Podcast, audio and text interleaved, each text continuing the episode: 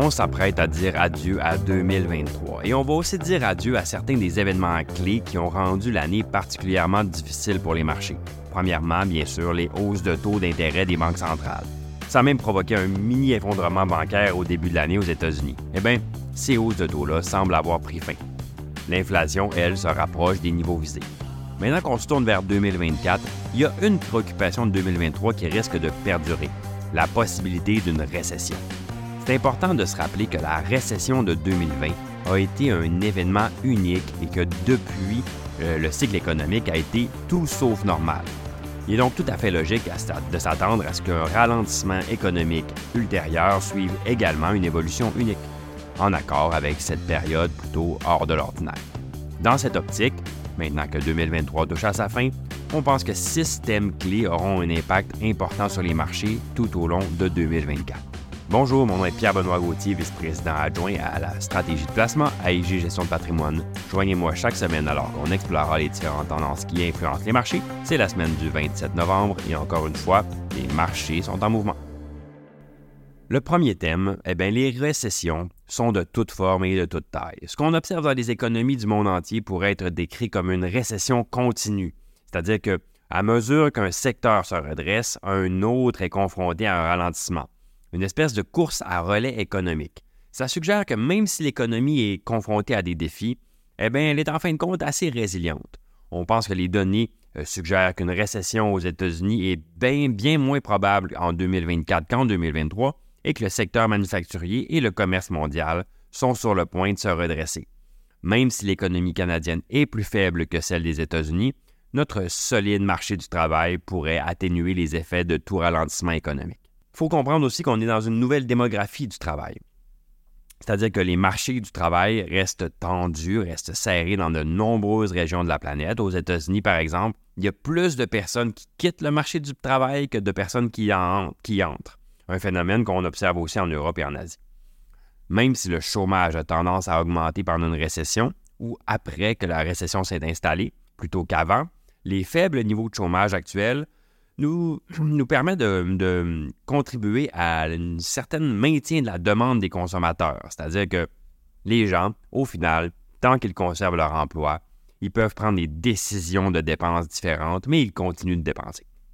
Les niveaux d'inflation liés à ces dépenses-là ben, sont inférieurs de moitié à ceux de l'année dernière, ce qui a permis aux banques centrales de suspendre les hausses de taux d'intérêt. On pense pas vraiment avoir de baisse de taux d'intérêt avant vers la fin de 2024, ou les plus optimistes pourraient dire jusqu'à la moitié de 2024. Les taux d'intérêt élevés peuvent être un avantage pour les investisseurs obligataires. Fin 2023, les rendements obligataires étaient à un niveau jamais vu depuis plus de 20 ans. La prime de risque sur les actions, ce qu'on appelle la, la prime de risque dans le jargon, suggère que les rendements obligataires seront probablement en concurrence avec les rendements des actions dans les années à venir.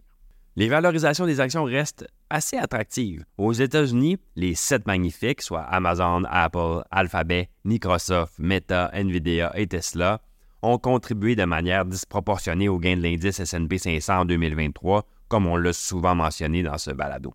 Les contributions des sept ont aidé le S&P 500 à connaître une augmentation significative de sa valeur globale, même si divers secteurs et sociétés de l'indice ont connu aucune croissance ce qui signifie que bon nombre de ces sociétés affichent actuellement des valorisations très attrayantes.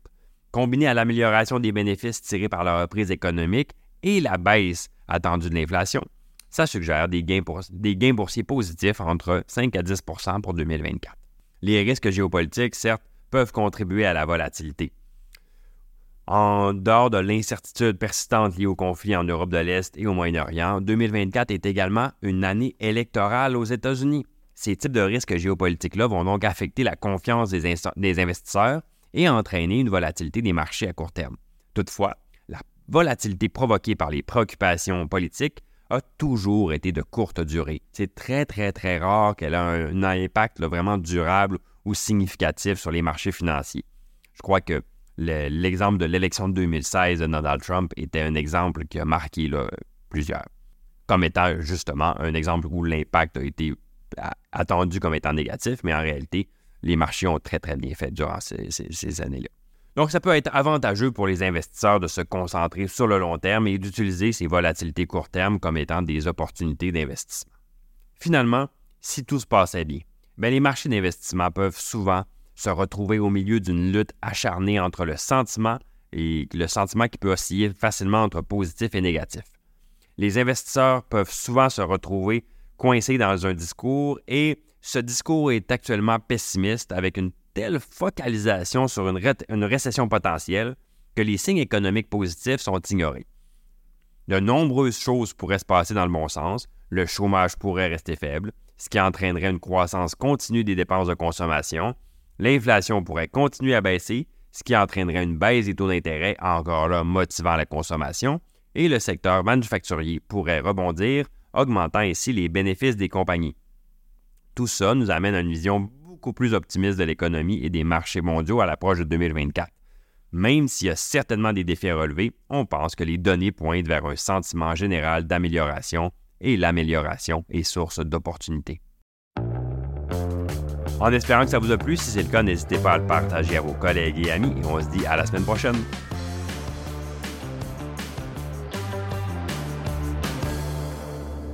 Le contenu de ce balado, y compris les faits, les perspectives, les opinions et les recommandations, ne doit pas être pris ni être interprété comme un conseil en matière de placement, ni comme une offre de vente ou une sollicitation d'offre d'achat de tout titre cité. On ne doit pas se fier sur le contenu de ce balado à quelque fin que ce soit, et IG, Gestion de patrimoine, n'est aucunement responsable de son utilisation. Le présent balado renferme des énoncés prospectifs qui décrivent nos attentes actuelles ou nos prédictions pour l'avenir. Les renseignements prospectifs sont assujettis à des risques, incertitudes et hypothèses pouvant donner lieu à des écarts significatifs entre les résultats réels et ceux exprimés dans le balado.